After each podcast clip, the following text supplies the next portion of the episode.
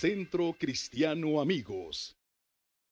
Bueno, pues eh, siguiendo con nuestra serie, estamos con la serie Restaurando Murallas.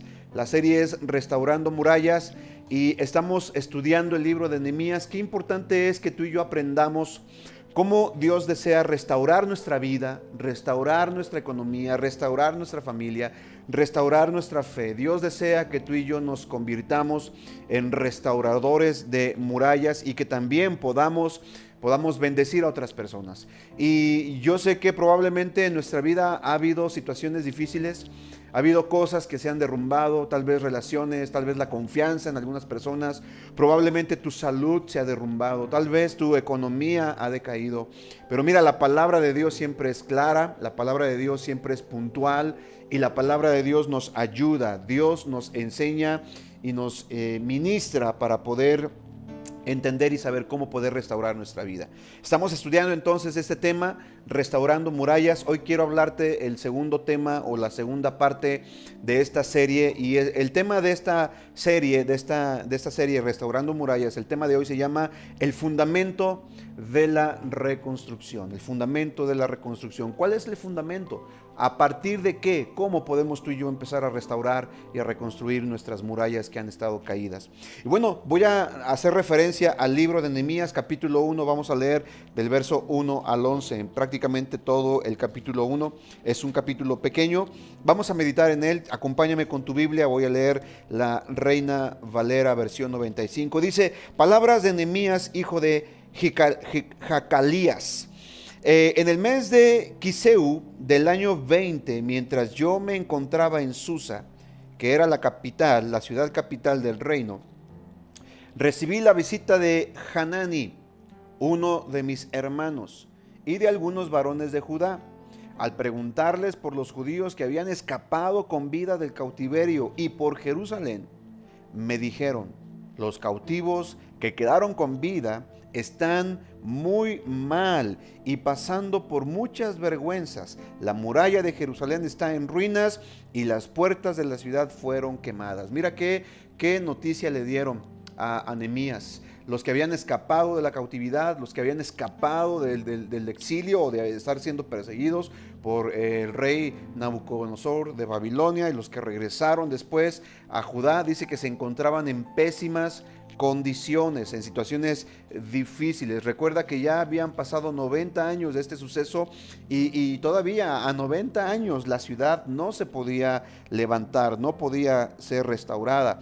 Mira lo que dice el verso 4, cuando escuché esto, me senté a llorar y durante varios días me puse en duelo y ayuné y oré al Dios de los cielos. Aquí dice durante varios días, pero estudiando bien, meditando la palabra de Dios, entendemos que fueron varios meses, varios meses en los que Enemías estuvo intercediendo, estuvo orando, clamando, ayunando por la condición en la que se encontraban sus hermanos en la ciudad de Jerusalén, en Samaria, en eh, toda esta región de los judíos, porque estaban abatidos, habían quedado desolados. Entonces dice que él se puso a llorar, a ayunar y a interceder. Y mira cuál fue su oración, y en esto vamos a meditar este día. Vamos a poner el fundamento de la reconstrucción de nuestra vida. ¿Tú quieres saber cuál es el fundamento para iniciar a reconstruir tu vida? Lo vamos a ver con Emías. Dice el verso 5. Le dije, Señor, Dios del cielo, Dios de los cielos, tú eres fuerte, grande y temible. Cumples tu pacto y eres misericordioso con los que te aman y guardan tus mandamientos. Yo te ruego que prestes atención a las súplicas que de día y de noche te hace este humilde siervo tuyo en favor de Israel. Reconozco que tu pueblo Israel ha pecado contra ti, lo mismo que mis antepasados y yo. Nuestra corrupción ha llegado a los extremos, pues no hemos cumplido con los mandamientos, los mandatos de la ley y estatutos que le dice a tu siervo Moisés. Recuerda que ya lo habías advertido a Moisés que si nosotros llegáramos a pecar, tú nos dispersarías entre las naciones. Pero que si nos arrepentíamos y te buscábamos y cumplíamos tus mandamientos y los poníamos por obra, tú nos harías volver y nos llevarías a la tierra que elegiste como residencia de tu nombre. aun cuando nos hubieras dispersado hasta los confines de los cielos. Señor, somos tu pueblo, somos tus siervos. Tú, con tu gran poder y tu brazo poderoso, nos libraste de la esclavitud. Yo te ruego, Señor, que prestes atención a las súplicas de este humilde siervo tuyo y a las de todos tus siervos que honran tu nombre. Concédele a este siervo tuyo tener éxito ante el rey para que me conceda lo que le solicite. En esos días yo era copero de el rey. Vamos a analizar esta primera parte de eh, la oración de Nehemías. Dice la Biblia que después de que su hermano, probablemente era su hermano carnal, probablemente era su hermano de sangre, vino junto con un grupo de judíos y le informaron cómo estaba la situación en, Jerusalén, cómo los muros estaban derrumbados, cómo estaban en vergüenza, en afrenta. Ya te expliqué la semana pasada por qué era importante para una ciudad tener murallas levantadas. Y bueno, en esta ocasión Nehemías no solamente escucha el reporte, sino que además hace algo. Nehemías comienza a actuar, comienza a poner manos a la obra, pero mira cómo inicia. Antes de ponerse a hacer las cosas, primero buscó a Dios en oración. Primero se metió fuertemente con Dios, primero estuvo clamando al Señor, primero vino y se presentó delante de Dios en oración.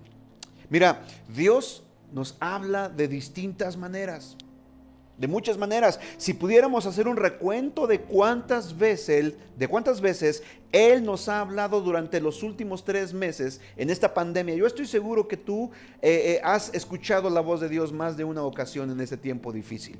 Yo la he escuchado en estos tres meses que hemos estado encerrados, que hemos estado en esta condición crítica a nivel nacional y a nivel mundial. Créeme lo que eh, hemos, nos hemos metido más a la oración y hemos escuchado la voz de Dios en los últimos meses. Creo que seríamos más, si fuéramos eh, conscientes de que Dios nos habla todos los días, seríamos más conscientes y sensibles a su voz. Dios nos está hablando todos los días. Y antes de que podamos lograr algo, algo de valor en relación con las autoridades humanas, primero tenemos que venir y buscar el respaldo de la autoridad divina. Mira cómo antes de que Nehemías se presentara con el rey para solicitarle un favor, de que le diera permiso para ir a restaurar su ciudad, sus murallas, primero vino delante del rey de reyes y de señor del señor de señores. Nuestra oración, escucha, nuestra oración no convence a Dios de que nosotros tenemos la solución de los problemas. Al contrario, al contrario, la oración nos pone en relación con Dios y abre la ventana celestial para que su respuesta actúe eficazmente para cambiar las situaciones terrenales que estemos atravesando. Entonces, cada vez que tú estés enfrentando un problema, si quieres levantarte a reconstruir tus murallas, mira, no tienes que decirle a Dios cómo piensas tú que puedes resolver el problema. Créemelo, Él ya tiene la respuesta. Pero en la oración tú te alineas al corazón de Dios. En la oración tú te alineas a la voluntad de Dios. Y entonces Dios te revela qué es el siguiente paso que tienes que dar para la reconstrucción de tu muralla o de tus murallas que están destruidas. Esto fue lo que hizo Nehemías. Nehemías vino y se presentó delante de Dios, no para decirle que tenía la respuesta, no para decirle de, su maravilloso plan, sino para presentarle el problema y para decirle, Señor, yo sé que tú eres el único que puede ayudarme y tú eres quien tiene la respuesta a mi necesidad. Ahora, antes de entrar profundamente a analizar por lo menos cuatro aspectos importantes que Nehemías presentó delante de Dios y la actitud con la que vino, tenemos que entender que Nehemías, el nombre de Nehemías es muy significativo. Nehemías, eh, eh, propiamente la raíz primaria para, para el nombre de Nehemías es suspirar o respirar fuertemente. Pero el nombre de Nehemías significa el Señor ha consolado. El Señor ha consolado. En el original hebreo, eh, la palabra o el nombre de Nehemías se pronunciaría eh. Y esto, esta ja al final siempre hace referencia a Jehová Dios o a Dios. Entonces, el nombre de Nehemías o Negyemha significa el Señor Dios ha consolado. Y sabes una cosa, Dios quiere levantarte a ti no solamente como un restaurador de murallas, sino que quiere usarte como un restaurador de vidas. Quiere usarte como una persona que traiga esperanza, que traiga consuelo, que traiga vida y que traiga bendición a los demás. Por eso Dios espera que tu vida sea restaurada, que tu vida sea levantada para que entonces tú puedas bendecir a otras personas. Por eso Dios está interesado en restaurar tus murallas, en levantar tus muros que han estado caídos. Ahora, en esta época, en la época eh, de Nehemías, eh, en la época de los persas, el imperio medo-persa, para evitar rebeliones, casi no permitían que las ciudades eh, y sus provincias tuvieran murallas. Eh, en todo Siria y Palestina solamente había dos ciudades amuralladas y no era Samaria una de ellas. Con todo y que Samaria era la capital de, la provincia, pero no tenía murallas. No obstante, los judíos consideraban que estaban en gran dificultad y afrenta. Estaban en grande vergüenza porque anteriormente la ciudad de Jerusalén sí tenía murallas. Pero yo no sé si tú sabes, pero la ciudad de Jerusalén ha sido históricamente una de las ciudades más atacadas y más conquistadas en toda la historia de la humanidad. Ha sido una de las ciudades más destruidas. Muchas veces Jerusalén ha sido atacada. Es más, hasta el día de hoy hasta el día de hoy Jerusalén quiere ser destruida totalmente. Entonces, eh, en ese tiempo, bueno, las murallas estaban derribadas, eh, el pueblo vivía en gran afrenta, pero ¿por qué ellos tenían la esperanza de que sus murallas fueran, fueran restauradas? Bueno, porque había una promesa de parte de Dios en Isaías capítulo 60 al 62, en Jeremías capítulo 31, tú lo puedes leer en tu casa. Había una promesa de que Dios iba a regresar a los exiliados, a poblar nuevamente Jerusalén y que la ciudad iba nuevamente a ser restaurada y sus murallas a ser reedificadas. Sin embargo, pasaron muchos años y los habitantes de esta ciudad no veían que sus murallas fueran restauradas. Como consecuencia entonces, la condición devastada de la ciudad chocaba con su fe. ¿Por qué? Porque ellos creían las promesas de Dios. Muchas veces esto sucede con nosotros, amados. Porque hemos pedido al Señor que haga algo, le hemos pedido a Dios que nos sane, le hemos pedido a Dios que nos provea. A lo mejor has estado orando por una casa y no ha venido la casa. A lo mejor has estado orando por un mejor trabajo y no ha venido el mejor trabajo. Probablemente has estado orando por una mejor eh, condición económica y no ha llegado a tu vida. Y muchas veces eso choca con tu fe, choca con tu creencia, porque tú dices, bueno, es que Dios me lo prometió. Dios lo habló a mi vida y no lo estoy viviendo. ¿Qué pasa? Y ese momento entonces puede ser crucial porque en un momento de aflicción como este, en donde tu fe es probada, tienes la opción de alejarte, de renunciar y decir, bueno, esto de Dios es mentira, esto no se cumple y alejarte totalmente de Dios. O tienes la opción de seguir perseverando, seguir clamando, seguir creyendo, seguir buscando de Dios hasta que su promesa a tu vida se cumpla y tú puedas ver cada una de las promesas manifestadas en tu vida y en tu familia. Por eso es muy importante, amada iglesia, amada familia, que tú y yo estemos alineados al corazón de Dios. Porque cada una de las promesas que Dios tiene para nuestras vidas, concerniente a nuestra familia, a nuestro hogar, se van a cumplir. Pero hay momentos de dificultad. Es cierto, hay momentos en donde las murallas son derribadas. Hay situaciones en donde los problemas nos afrentan, hay momentos en donde somos confrontados y nuestra fe se ve sacudida, se ve conmovida por la circunstancia que estamos viviendo. Pero déjame decirte algo, amada familia, amada iglesia, pese a cualquier circunstancia, tú necesitas mantenerte firme creyendo las promesas de Dios. ¿Sabes por qué? Porque Dios es fiel y Dios cumple sus promesas. Vamos, alguien puede decir amén a esto, alguien puede glorificar el nombre de Dios por esto. Puedes darle un fuerte aplauso ahí al Señor en donde estés. Coméntame ahí la prédica, por favor. Acuérdate que me gusta interactuar mucho con ustedes. Así que por favor, ponme un amén, yo lo recibo, gloria a Dios. O ponme algo, pero yo quiero saber que estás en comunicación y estás viendo esta transmisión junto con nosotros. Ahora, analicemos la oración de Nehemías. Porque el tema de esta segunda parte de esta serie, Restaurando Murallas, el tema para la restauración de cualquier muralla en tu vida, el fundamento, el fundamento principal para la restauración es la oración. ¿Es la qué? Es la oración. ¿Sabes por qué? Porque con la oración, acuérdate de esto, en la oración tú no le dices a Dios cómo Él tiene que hacer las cosas. En la oración tú no le dices a Dios cuál es tu sugerencia, cuál es tu plan para responder, cuál es tu plan para decir eh, eh, qué, es lo que viene o qué es lo que Dios tiene que hacer. No, en la oración tú pones atención a lo que Dios te dice, a la instrucción que Dios te da para que entonces tú hagas aquello que Dios te está, te está revelando. Ahora, Nehemías eh, utilizó algunos principios muy importantes. Vamos a analizarnos porque eso es el fundamento. Eh, Nehemías presenta la situación delante de Dios. Comienza a decirle lo que estaba sucediendo. Y entonces vamos a considerar detenidamente cuál fue la petición que Nehemías le hizo a Dios. La oración de Nehemías ha llegado a ser un modelo para nosotros ahora, aunque las situaciones y condiciones son diferentes, tal vez tú no estás edificando una muralla, tal vez tu ciudad no está en ruinas, bueno, quién sabe con eso del coronavirus cómo andamos ahorita, pero déjame decirte que el mismo principio de restauración que utilizó Nehemías es el mismo principio que tú y yo podemos estar utilizando y podemos estar eh, eh, eh, empleando para restaurar las murallas de nuestra familia, de nuestra casa, de nuestros hijos.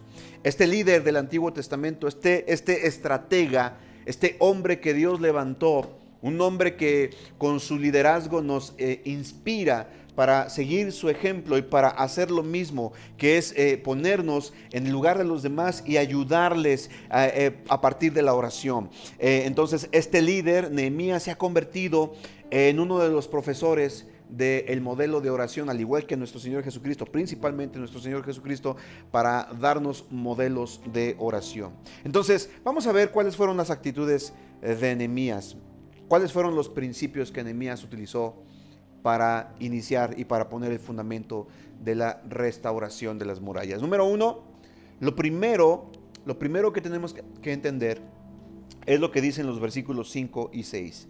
Mira lo que dice, le dije, Señor, Dios de los cielos, tú eres fuerte, eres grande y temible, cumples tu pacto y eres misericordioso con los que te aman y guardan tus mandamientos. Yo te ruego, que prestes atención a las súplicas que de día y de noche te hace este humilde siervo tuyo en favor de Israel. Reconozco que tu pueblo Israel ha pecado contra ti, lo mismo que mis antepasados y yo. Mira, en primer lugar, en primer lugar tenemos que examinar, examinar nuestras actitudes hacia Dios. ¿Cuál es la actitud que tienes hacia Dios? Sabes, hay mucha gente que culpa a Dios porque tuvo una necesidad, porque tuvo un problema, porque tuvo un fracaso, porque tuvo una dificultad y oró a Dios y le pidió a Dios y clamó a Dios y Dios aparentemente no hizo nada. Y entonces ahora esta persona viene y le reclama a Dios. Sabes, yo aprendí de un científico que los ateos, los que no creen en Dios, realmente están enojados con Dios porque no les respondió una oración que ellos esperaban que Dios les respondiera. Pero cada vez que tú y yo venimos delante de Dios, tenemos que examinar cuál es nuestra actitud. ¿Con qué actitud vienes delante de Dios? ¿Tu actitud es una actitud de reconocer que Dios es soberano? ¿O vienes con un tono de reclamo?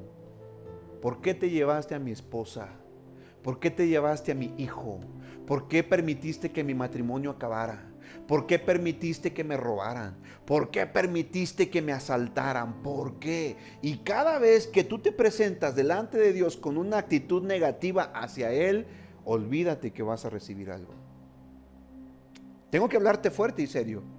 Y tengo que decirte que la actitud correcta con la que debemos de venir delante de Dios es con la actitud de honra, reconociendo que Dios es soberano. Número uno, reconoce la grandeza de Dios. Mira, a lo mejor no se respondió tu oración, a lo mejor no recibiste el resultado, la respuesta que tú esperabas, pero eso no le quita grandeza a Dios. Tal vez es duro lo que te digo, amada iglesia, pero tenemos que aprender a cambiar nuestra actitud y debemos de venir delante de Dios reconociendo, Dios, tú eres grande, a pesar de todo.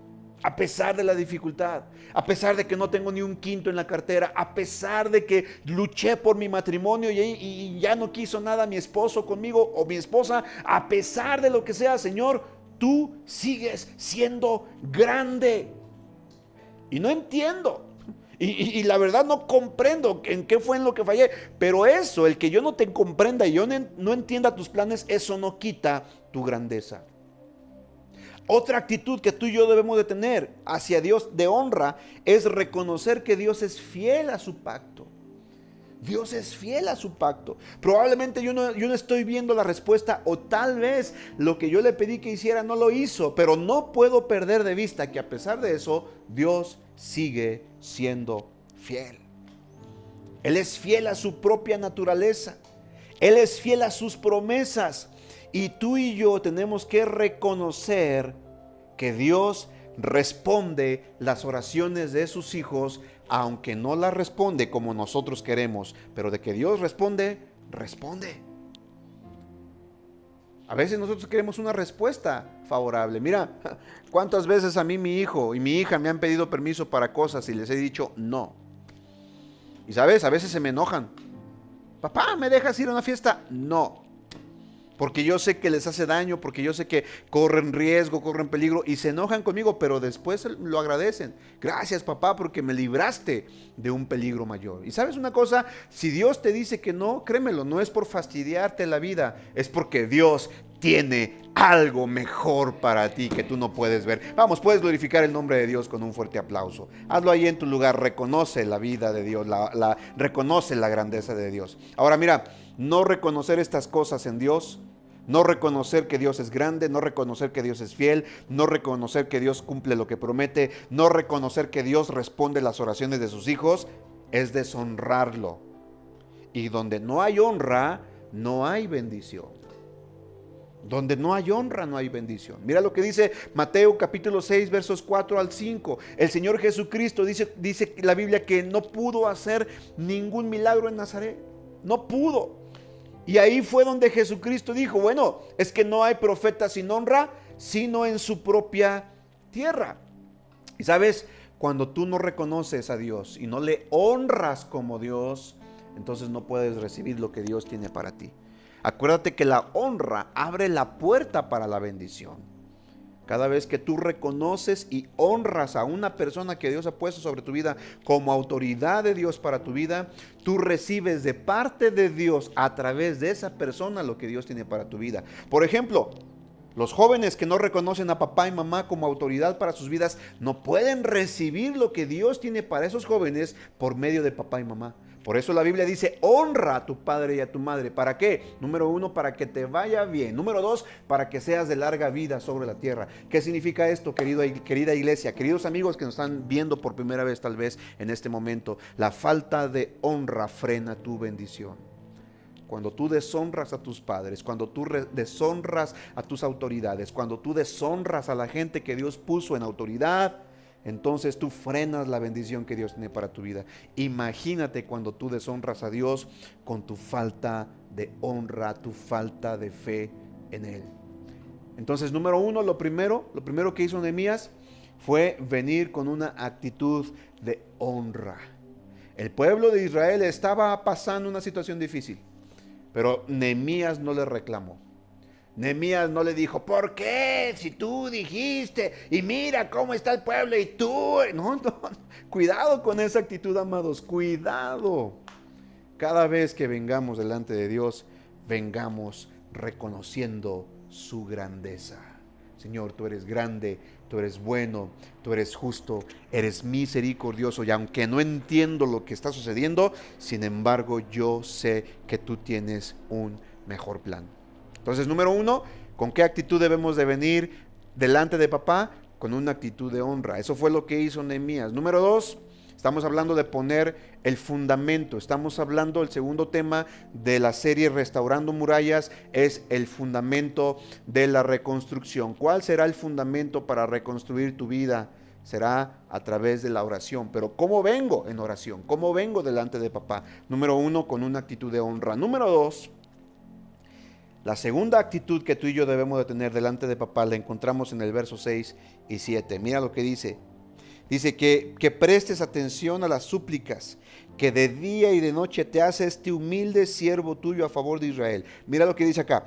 Reconozco que tu pueblo Israel ha pecado contra ti, lo mismo que mis antepasados y yo. Verso 7, mira lo que dice el verso 7.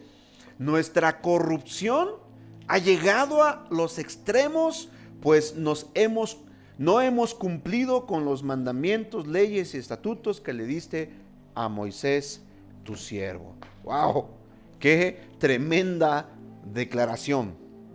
Qué tremenda declaración. Aquí lo que está haciendo Nehemías es reconociendo su condición.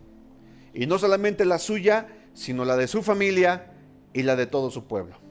Y sabes una cosa, para reconocer nuestra condición se requiere una actitud y esta actitud se llama humildad. Quiero que digas conmigo humildad. Escríbelo ahí por favor en tus comentarios. Humildad.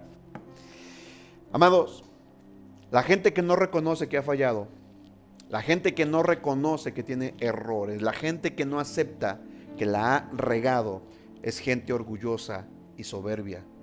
No espere recibir nada de parte de Dios mientras esa actitud está arraigada en el corazón. Nehemías, ¿qué fue lo que hizo? Confesó que todos habían pecado, pero también confesó que él mismo y su familia había cometido pecado. Confesó que habían distorsionado la palabra de Dios. Confesó que habían violado su ley divina y por eso como consecuencia se encontraban en una situación de afrenta. Mira, el reconocer nuestras faltas generalmente en nosotros es una actitud de humildad.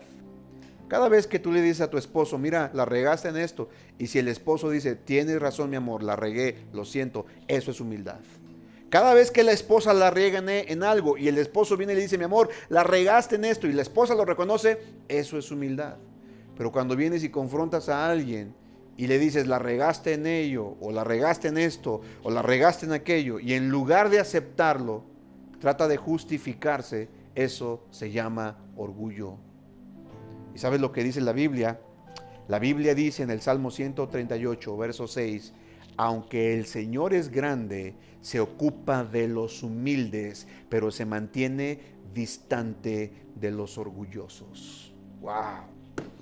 Así que la próxima vez la próxima vez que te digan que la regaste, que fallaste, que te equivocaste, acéptalo, reconócelo, pide perdón, levántate, cambia tu actitud y sigue adelante. Reconoce con humildad que la fallaste, reconoce con humildad que la regaste, reconócelo. Y más si vienes delante de papá, delante de Dios, reconoce que necesitas su ayuda. Y más en tiempos como en los que estamos viviendo. Entonces la segunda actitud con la que Nehemías vino y se presentó delante de Dios fue con una actitud de humildad. La primera actitud, dijimos, fue una actitud de honra, reconociendo a Dios que es grande por sobre todas las cosas. La segunda actitud fue una actitud de humildad. Ahora la tercera actitud Examinemos cuál es la tercera actitud con la que vino Nehemías. Lo vamos a encontrar en los versos 8 al 10. Voy a leer, dice, recuerda que ya le habías advertido a Moisés que si nosotros llegáramos a pecar, tú nos dispersarías entre las naciones, pero que si nos arrepentíamos y te buscábamos y cumplíamos tus mandamientos y los poníamos por obra, tú nos harías volver y nos llevarías a la tierra que elegiste como residencia de tu nombre aun cuando no hubieras, aun cuando nos hubieras dispersado hasta los confines de los cielos. Señor, somos tu pueblo, somos tus siervos. Tú, con tu gran poder y tu brazo poderoso, nos libraste de la esclavitud. ¡Wow! ¡Qué tremenda actitud de Nehemías! Después de darle honra a Dios, después de tener una actitud de humildad, Ahora la tercera actitud con la que viene delante de Dios es con una actitud de confianza. Escríbelo conmigo ahí en tus comentarios. Confianza. ¿Cómo debes de venir delante de papá? Confiadamente. La Biblia nos enseña, vengan, preséntense delante de Dios, delante de mí, dice el Señor, confiadamente. Tú eres hijo de Dios. Eres hija de Dios. No tengas miedo de acercarte a papá. No tengas miedo de decirle, Dios, mira esta situación. Ayúdame. Tú eres mi padre. Eres el único que puede ayudarme. No tengas miedo. Acércate. Él quiere poner mesa delante de ti. Él te dice, mira hijo, ven, siéntate a la mesa, primero come, primero disfruta de mí, primero disfruta lo que he preparado para ti y después hablamos de esos problemas que tienes en casa, después hablamos de, ese problema que tienes en tu salud, después hablamos de ese problema que tienes en tu economía, pero primero ven con confianza. Mantén una relación conmigo de intimidad. ¿Sabes? Eso es lo que quiere Dios de ti y de mí quiere que nos acerquemos a Él confiadamente. ¿Y sabes cómo nos podemos acercar a Dios confiadamente? A través de Jesucristo, su Hijo. Así que quiero invitarte en el nombre de Cristo Jesús, que vengas delante de papá confiando, sabiendo que eres hijo, eres hija de Dios. Entonces, eh, el no reconocer que Dios tiene un mejor plan para tu vida es no confiar en su perfecta voluntad. Tenemos que aprender a confiar. Mira, en esta temporada del COVID, en este tiempo difícil, ya llevamos más de tres meses, corríjanme muchachos cuánto tiempo llevamos ya, más de tres meses o si no es que tres meses, no sé, ya cuánto tiempo llevamos ya con esta, con esta situación difícil. Mucha gente ha perdido la confianza en Dios. Ojo con esto, no estoy diciendo que ha dejado de creer en Dios, no, ha dejado de confiar en Dios. ¿Sabes? Esto es tremendo. Esto es difícil. ¿Sabes por qué? Porque el dejar de confiar en Dios es igual a creer que Dios no es sabio y que Dios no sabe lo que hace. Qué tremenda actitud. Con la gente que no confía en Dios, la gente que dice, bueno, yo creo que Dios existe, pero no confío en Él, simple y sencillamente le está diciendo Dios, tú no sabes lo que haces. Mm.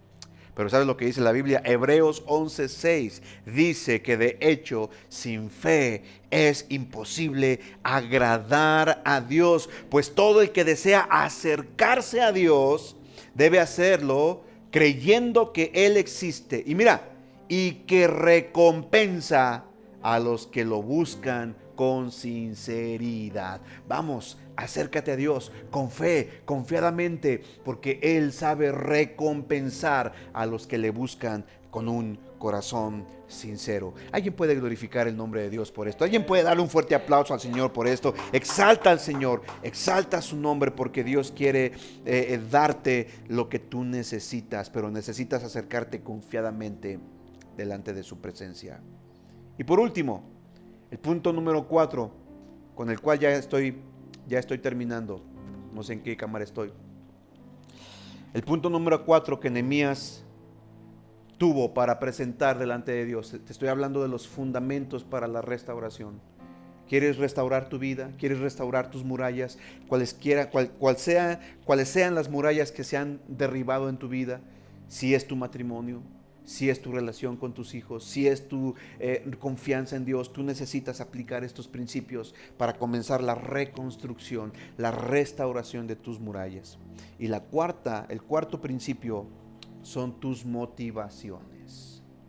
Tus motivaciones. Esto es lo que vemos en Nehemías, los versos 10 al 11. Dice, Señor, somos tu pueblo, somos tus siervos Mira, Nehemías está reconociendo, Señor, todo esto es por ti, ni siquiera es por nosotros. Eres tú. Es para que tu nombre no quede en entredicho. Y mira, tú con tu gran poder y tu brazo poderoso nos libraste de la esclavitud. Aquí Nehemías estaba recordando cuando Dios sacó al pueblo de Israel de Egipto. ¿Te das cuenta? Verso 11. Yo te ruego, Señor, que prestes atención a las súplicas de este humilde siervo tuyo y a las de todos tus siervos que honran tu nombre, concédele a este siervo tuyo tener éxito ante el rey para que me conceda lo que le solicite.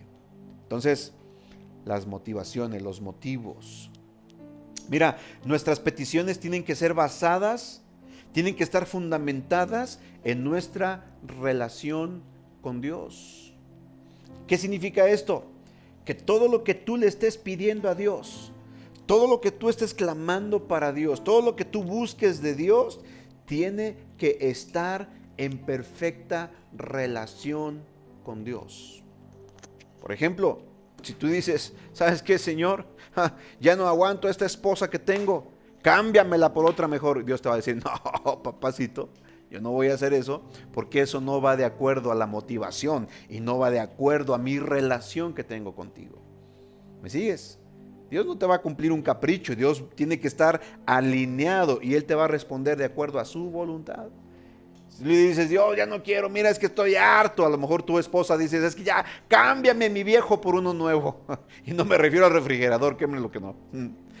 Y Dios te dice, no, lo que puedo hacer es darle un corazón nuevo a tu viejo, a tu esposo. Eso sí lo puedo hacer. Pero las motivaciones, ¿por qué le pides a Dios lo que le estás pidiendo? ¿Qué es lo que quiere? Mira, ahorita estamos en el proceso de, reconstrucción, de remodelación de nuestro auditorio. Dios me confrontó fuertemente. Dios me dijo, Omar, ¿por qué lo quieres hacer? ¿Por qué quieres agrandar el auditorio? ¿Qué pretendes? ¿Qué buscas? Yo dije, Señor, perdóname si en mi corazón hay una falsa motivación. Pero el propósito por el cual queremos ampliar el auditorio es porque queremos por lo menos atender al 50% de nuestra población, cuando el gobierno nos diga que podemos ya entrar con el 50%.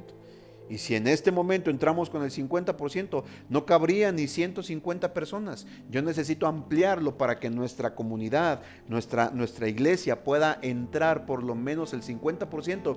De esta manera no tendría yo ningún problema en hacer, en hacer dos servicios o tres reuniones de 250 personas cada reunión para poder darle atención a toda nuestra congregación. Entonces, nuestra motivación va alineada al propósito de Dios. Cada vez que tú estés preguntándole si tu motivación es correcta, a la hora de orar y a la hora de pedir algo, pregúntale, Señor, ¿lo que estoy pidiendo va alineado a tu voluntad? ¿Va alineado a tu corazón? Si la respuesta es sí, adelante. Sigue creyendo, sigue pidiendo, sigue orando, porque la motivación que hay en tu corazón será de acuerdo a la voluntad de Dios. Nuestras peticiones tienen que estar basadas en nuestro respeto y reverencia por Dios. Tu petición tiene que estar basada en tu honra a Dios. Y tu petición son correctas al pedir la gracia de Dios a favor de lo que es su perfecta voluntad. Como conclusión, amada iglesia, Jesús también nos, nos enseñó a orar. Si hay algo que los discípulos le, le preguntaron y le pidieron a Jesús, fíjate, los discípulos se acercaron con Jesús y no le dijeron, Señor, enséñanos a echar fuera demonios, no le dijeron, Señor, enséñanos a multiplicar panes y peces. No le dijeron, Señor, enséñanos a, a reprender la tempestad. No, los discípulos vinieron y le dijeron, Señor, enséñanos a orar. ¿Por qué? Porque los discípulos vieron que de la oración venía el poder. De la oración venía la respuesta. Y cuando tú y yo aprendemos a orar y lo hacemos con estos principios, número uno, con una actitud de honra, número dos, con una actitud de humildad, número tres, con una actitud de confianza y número cuatro, con los motivos correctos, entonces ten por seguro que nuestras oraciones, que tu oración será respondida. ¿Quieres restaurar murallas? ¿Quieres restaurar los muros que están caídos? Comienza a aplicar estos principios. Honra a Dios con todo tu corazón. Número dos, sé humilde. Número tres, ten confianza. Y número cuatro, mira las motivaciones por las cuales le estás pidiendo eso al Señor. ¿Qué te parece si terminamos y aplicamos este mensaje a nuestra vida?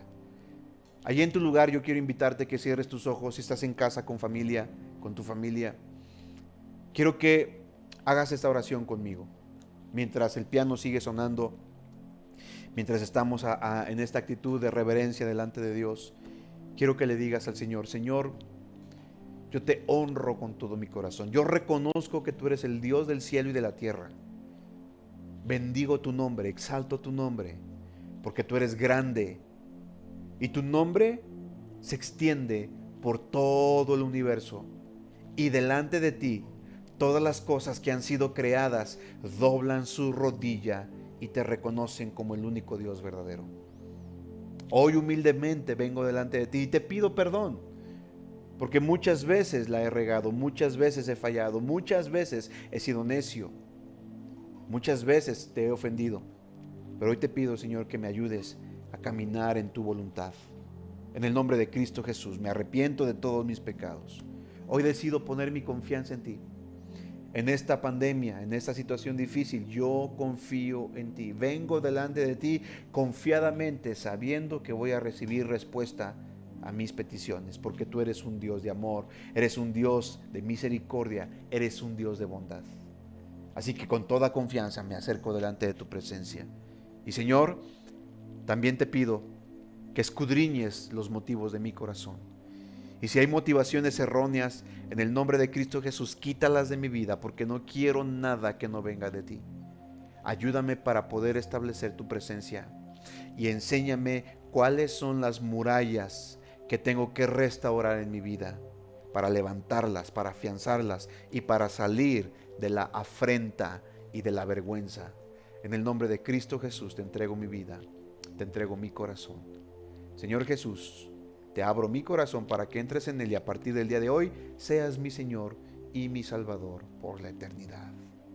Amén. Amén.